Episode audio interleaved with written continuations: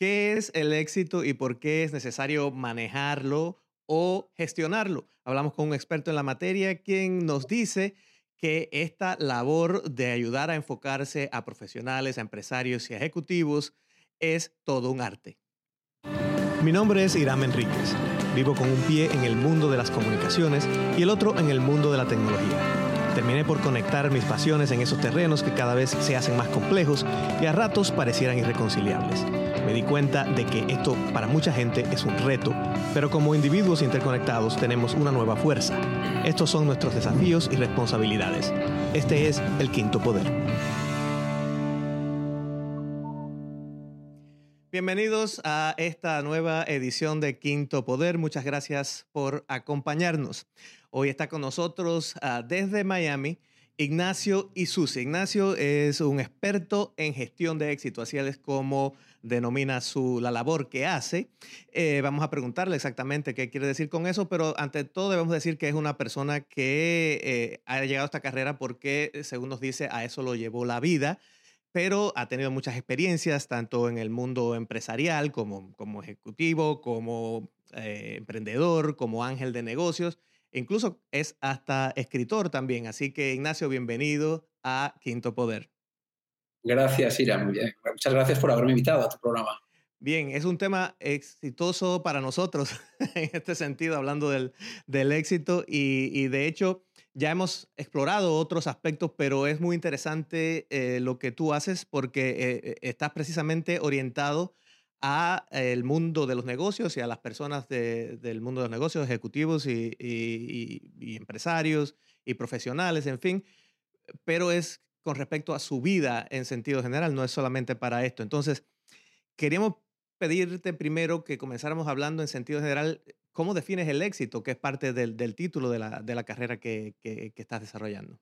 Yo el, éxito lo entiendo como algo seguramente muy diferente a lo que tradicionalmente o socialmente se entiende, ¿no? es aquello de tener mucho dinero, tener mucha fama, tener mucho reconocimiento. Yo, yo creo que el éxito eh, eh, para mí tiene que ver con tener todo lo justo y necesario para que una persona pueda ser feliz, ni, más ni menos. Eh, lo asocio quizás también al, concepto de libertad, el sentirse libre, el ser una persona libre. Y para, para ello a mí me suele gustar hablar de siete elementos que, son solo los míos, los que yo en mi experiencia profesional, personal, he llegado a, encontrar y que seguramente podré ir moviendo, pero que son los que fundamentalmente suelo trabajar, que básicamente tienen que ver con el, cuidado de, yo digo, de la salud mental y física, el cuerpo, cuerpo la capacidad de adaptarse a, los cambios, a, las nuevas situaciones, la capacidad de socializar, el saber relacionarse con otras personas, es fundamental. Eh, y la, salud, sin ninguna duda, decía es, es, muy importante. El, es, un, es, un, tema que a mí me preocupa especialmente, sobre todo el tema de la salud mental, ¿no? que creo que muchos directivos no le ponen tanta ocupación o no se preocupan tanto de ello. Y luego la capacidad de generar recursos ¿no? es, un, es un cuarto elemento que es, que es fundamental. Uh, pero también digo que los recursos económicos, eh, justos y necesarios para, vivir, ¿no? no es tratar de estar acumulando millones, no, no necesariamente eso da la felicidad, nunca da la felicidad más bien da, comporta bastante tristeza y penuria en muchísimos casos, y esto te hablo por experiencia. Quizás luego tres elementos más, más internos que tienen que ver con la propia persona, con la interioridad de la persona, como son eh, el tratar de mantener a raya el ego, ¿sí? esa sobreestima que hacemos de nosotros mismos, y la, la, no necesidad de reconocimiento. ¿no? Es, es, un tema interesante porque hay una delegación de poder, ¿no? esperando el aplauso de los demás o el abucheo, y ahí perdemos mucha autenticidad. Y quizás el último, la paz interior, ¿no? que ese es el gran, yo creo que a todos nos cuesta mucho lograr o conquistar. Bueno, ah. se, dice muy fácil y nos has enumerado todas esas eh, eh, eh listas de, cosas que, que, entran dentro de tu concepto del éxito, pero obviamente no es fácil, si no, no existieran personas que, que, hacen la labor que tú haces, ¿verdad? Eh, y entre parte de lo que pienso que no es fácil es también porque todas esas cosas que estás hablando y el éxito en sentido general, me parecen que se manifiestan de distinta manera de acuerdo con la persona. Quiere decir, lo que para mí es salud o éxito o, paz interior quizás no es lo mismo que sea para otra persona. ¿Es así? Sí, bueno, eh, yo creo que en concreto en el concepto de paz interior, yo creo que seguramente coincidamos todos los seres humanos, ¿no? lo que es poderse acostar por las noches y sentir que uno duerme con la conciencia bien tranquila, que uno se vive en paz, en, una, en, una, en, un, en un, balance ¿no? interior. Yo creo que en eso, creo que todos coincidimos, ¿no? Eh, todos sabemos lo que es la guerra y todos sabemos lo que es la paz, en, ese, en ese concreto. Ah, pero evidentemente cada uno requiere pues, un tratamiento ad hoc, ¿no? Cada persona, como tú bien dices, somos observadores diferentes de la vida y por lo tanto con necesidades distintas, ¿no?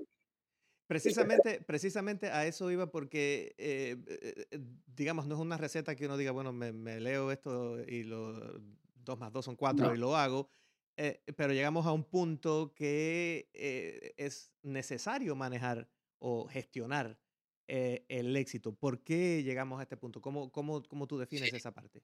Bueno, yo quizás aquí, me entro en algo un poco personal o de mi trayectoria de vida, ¿no? Eh, yo creo que las personas que nos dedicamos a trabajar con otras personas, eh, desde luego si estamos aquí es porque existe una vocación de servicio. No puede ser de otra manera. Si alguien está aquí por dinero, uh, es el lugar equivocado. Evidentemente, eh, uno consigue hacer de este talento, de esta vocación, un oficio y por lo tanto vivir de ello.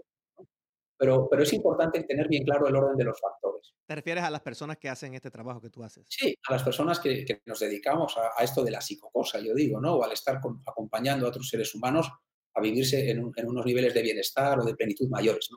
Pero, pero evidentemente llegar a, llegar a, llegar a trabajar eh, aquí, desde este lugar, comporta el haber transitado o el haber vivido, yo creo, una serie de experiencias pues bien intensas. Y yo suelo decir que incluso, ¿por qué no?, el haber tenido, no sé si, creo que hoy puedo decir que pues el privilegio de haber podido entrar en esas sombras ¿no? de la vida, o en algunas de ellas, y haber podido salir airoso. Y desde esa experiencia personal profesional, empresarial, pues de todo ello uno consigue poner al servicio lo aprendido ¿eh? Eh, para los demás, ¿no? para que pueda ayudar o contribuir a, hacer sentidos nuevos a las demás personas, las que necesiten de nuestro acompañamiento. Claro, y entonces cuando hablamos de gestionar el éxito, no estamos hablando simplemente de hacer cosas para llegar a tener éxito, sino también de saber manejar las, las complicaciones que vienen atadas a ser una persona exitosa, un ejecutivo o, o, sí. o, o alguien que, que, precisamente sienta esa necesidad.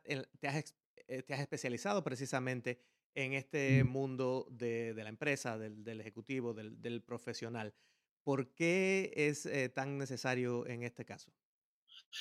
Mira, los ejecutivos eh, de, al, de, alto nivel, que fundamentalmente son los que yo trabajo, ¿no? los C-levels eh, o CEOs, eh, son personas, yo digo que con, con una capacidad intelectual muy potente, eh, son seres humanos, son super seres humanos de alguna forma, ¿no? una, suerte de superhombres, muy informados, muy bien preparados, con unos uh, cocientes intelectuales muy elevados, um, pero que, que viven un nivel de estrés muy potente, muy grande, y que paradójicamente, como, como, como te he comentado antes de iniciar esta entrevista, eh, ellos, ellos eh, tienen una gran carencia de, de, de, lo que comporta saber lo que significa ser humano, de, del propio autoconocimiento. Su vida los lanzó a una edad temprana a adquirir muchos conocimientos que tienen que ver con lo técnico, con lo, con, con, con lo que ellos manejan bien, uh, pero, pero desafortunadamente no todos eh, se han ocupado o han tenido el tiempo, la oportunidad de trabajarse uh, eh, en ese nivel de autoconocimiento. Y, y, es precisamente la pata que suele, eh, suele faltar.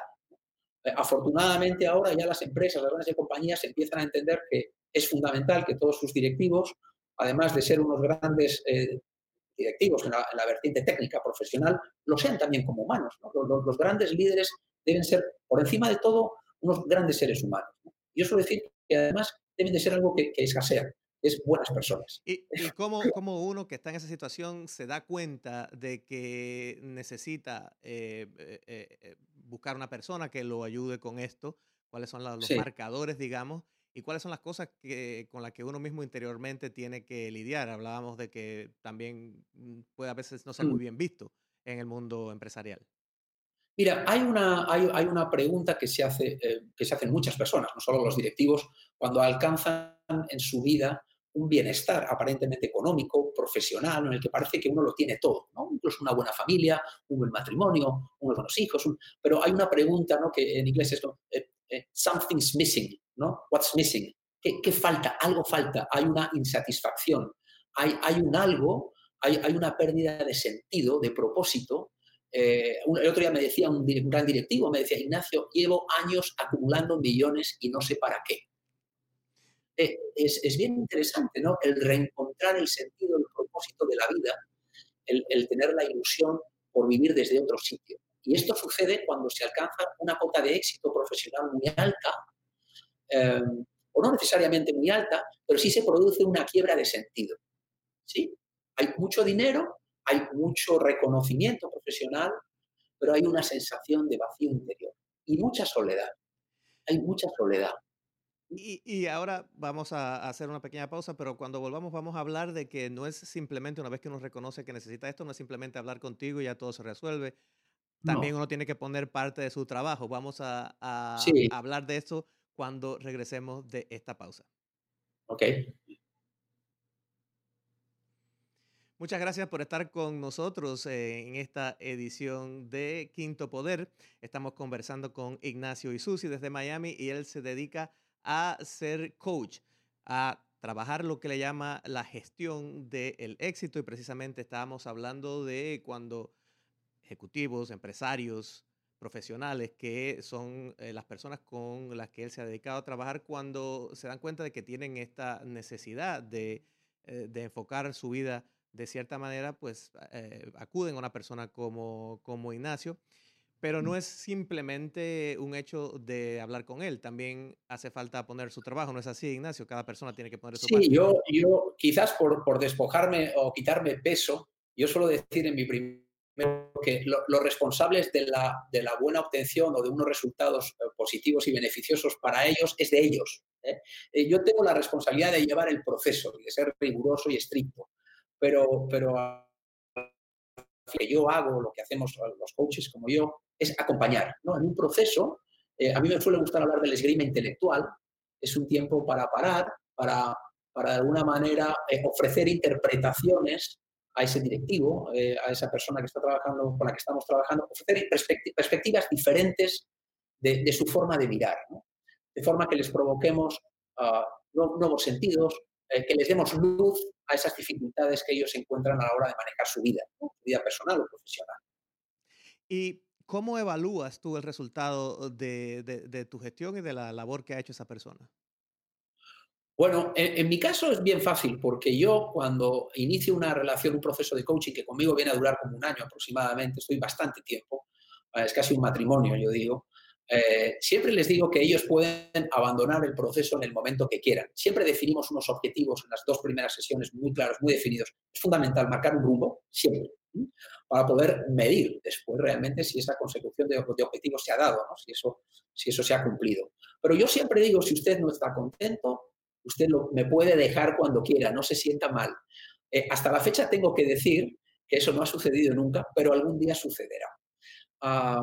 Eh, no, hasta la fecha los resultados, en mi caso, parece ser que, que, siguen siendo buenos, ¿no? Porque incluso me ha pasado uh, que, que, en alguna ocasión alguno quería seguir y le digo, no, no, no, esto no funciona así. Uh, yo ahora es tiempo de volar solos, ¿no? Ahora ya debemos de, de, uno debe de aprender a crecer solo, ¿no? Otra cosa es que probablemente hay una relación de amistad y nos veamos, ¿no? O sea que a cierto punto tú dices, bueno, ya yo he cumplido mi cometido, ya tú tienes las herramientas para sí. terminar de, de, hacer esta labor o para continuarla haciendo, porque me imagino que es algo que uno tiene que ir haciendo de por vida. Sí, bueno, mira, yo creo que siempre va bien, el crecimiento personal nunca, nunca frena, nunca para, ¿no? Todas las personas estamos en permanente aprendizaje, uh, o debiéramos de estar, ¿no? Bien, bien, bien, bien de una forma eh, individual, o yo, yo mismo, ¿no? Con mis lecturas, cada uno lo hace a su manera, ¿no? Con la, observando a los demás, eh, con su pareja, con los hijos, todos estamos aprendiendo. No digo nada cuando uno se pone en manos de esto, de un sparring, de, un, de coach o de alguien que, que, que, que, contribuye ¿no? a retarse y a desafiarse y a aprender más, a ser más sabio, si cabe, de uno mismo. Y eso nunca cesa, ¿no? Lo que pasa es que yo creo que siempre es importante aprender a volar solo con esas herramientas que uno ha adquirido o con esas herramientas que ya tenía pero que ha aprendido a manejar de una manera diferente. O que en un momento de la, de la vida eh, era oportuno manejarlas de esa manera, pero en otro momento de la vida es, es, es, es conveniente hacer cambios, ¿no? Entonces, por lo tanto, sí, siempre está bien, yo creo que de vez en cuando puntualmente eh, recurrir, ¿por qué no? no? A, una supervisión, a un, yo, creo que hay un componente a veces un poco adictivo ¿no? en, esta profesión, de que la gente, porque, porque, porque hay un beneficio potente en ello. ¿no? Y yo, yo mismo tengo mi coach, por ejemplo, con, la que me superviso desde hace años y, lo sigo haciendo porque además, como digo yo, por disciplina de organización y porque yo necesito tener la cabeza perfectamente clara ¿no? para poder trabajar.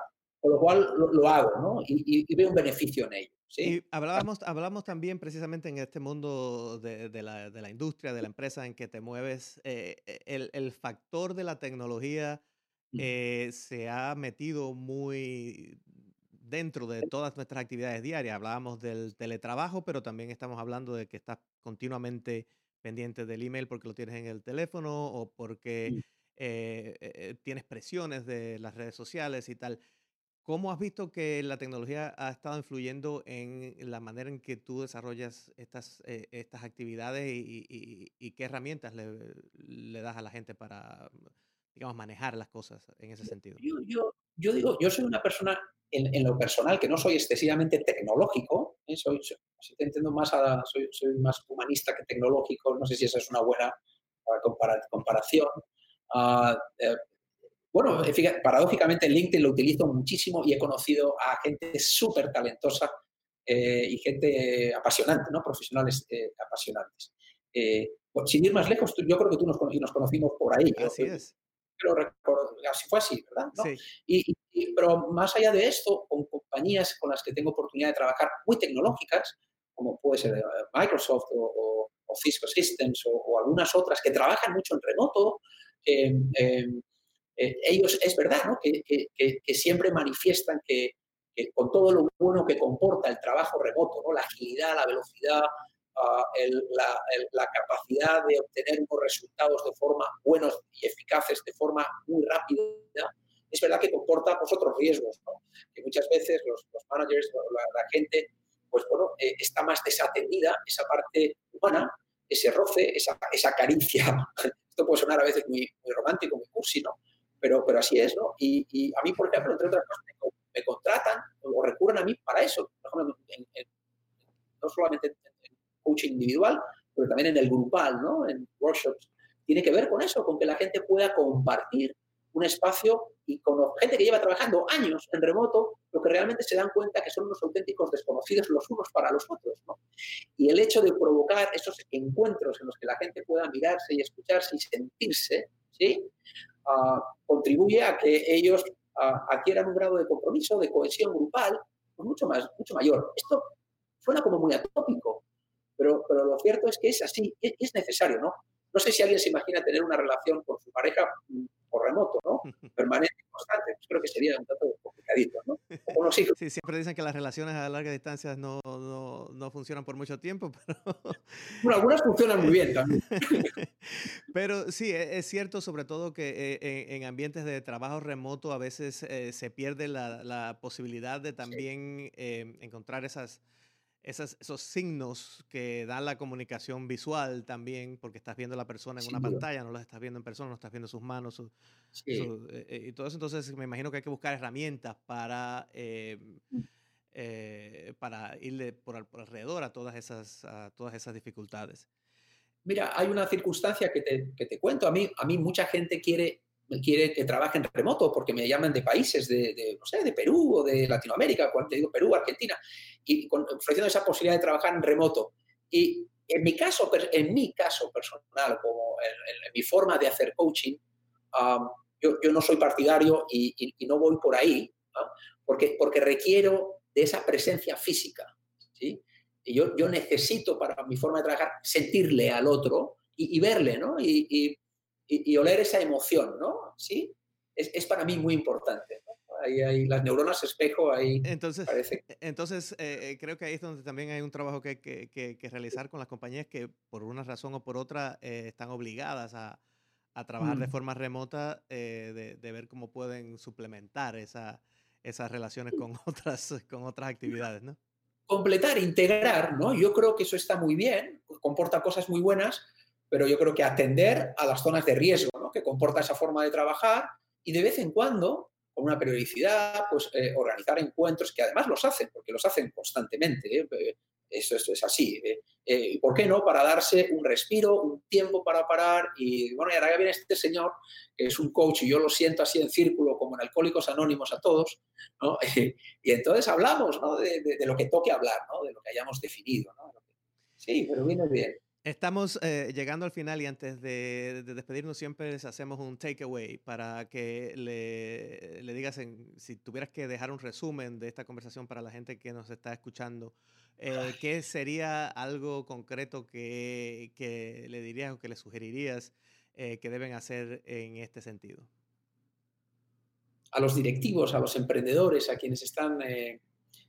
yo creo que lo que les diría es que no descuiden su mente y cuando digo su mente, quizás eh, me estoy refiriendo más a su alma y me estoy refiriendo, por lo tanto, a su corazón. Y no he hablado del amor, porque podría hablar mucho, pero creo que es bien importante que la gente aprenda a cuidarse, a cuidar su corazón, a cuidar su alma. Y eso pasa por hacer una introspección ah, severa, yo digo, severa, eh, pero amable y bonita. Y, eso es lo que creo que falta realmente a esta sociedad en la que vivimos tiempo para poder dedicarnos a, cuidar nuestra alma, a cuidar nuestro corazón. Sí, creo que es lo que falta. Muchas gracias. mucho, mucho tema para, para seguir abundando. Quizás lo hagamos en un futuro próximo. Muchas gracias Ignacio y Susi por haber estado con nosotros en Quinto Poder. A vosotros, Ira, muchas gracias. A ustedes también muchas gracias por haber eh, seguido este espacio. Les recuerdo que podemos conectar. Me siguen en las redes sociales at Digital Hiram. Nos vemos en el próximo episodio.